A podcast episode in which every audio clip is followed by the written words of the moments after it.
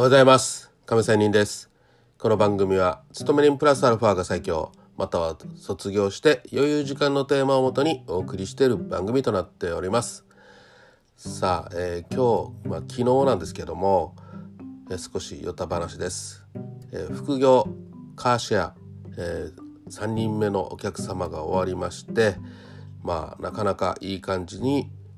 私の副業もスタートしています。まあその中でも、まあ、3人目になってくるとだんだん仕事が、えー、覚えてきてあこんなにこんな風にしたらある意味、ね、自動化できるなということがちょっと頭の中で想定できてきました。まあ、この自動化というのは手を抜くっていうことではなくてこのもっと効率よくね、仕事をするという意味です。まあ、仕事というのは本来楽をするために仕事をするわけですよ。そういう楽をするための仕事がこうやって大昔から繰り返されこういう、科学が発展した、まあ、便利な世の中になっているわけです。なのであたかもね、えー、なんか古い頭の固い人たちが言うには仕事って楽をしちゃダメだよみたいなことではね、えー、まあ言ってる意味合いとかは違うかもしれませんが本来仕事は楽をするためにやっているということです。改善改善していくことでね、えさらに発展していくということだと思っております。ということでまあ今日はえー、冒頭に変な話もしましたがでは今日はですね FX の話です。もう少しの我慢一泊置くと。まあ、一間置くという言葉でもいいでしょう。という話をしたいと思います。まあ、今日は利食いの話なんですが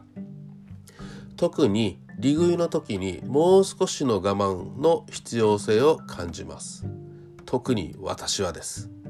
ああもうちょっと我慢しとけばもうちょっと儲かったのにということがありますね。利食いの段階で利益を確定したいという気持ちが強ければまあとにもかくにもリグってしまうことが確かに良いと思います。しかし利食いをできるだけ増やしたいと思われるならもう少しの我慢がやはり必要ですね。つまり目標圏に相場が到達してきたらラッキーと利食うことも大事なことなんですがそこをぐっとこらえてもう少し利食うタイミングをずらすとさらに利益を増やすチャンスが増える可能性があるということです。ただしもう少しの我慢といってもデイトレであればもう少しのとは、えー、本当に長くてもまあ1分ぐらいかなと思います。でね、まあ、私はね、まあ、ちょっとこんなことしてますよっていうことなんですが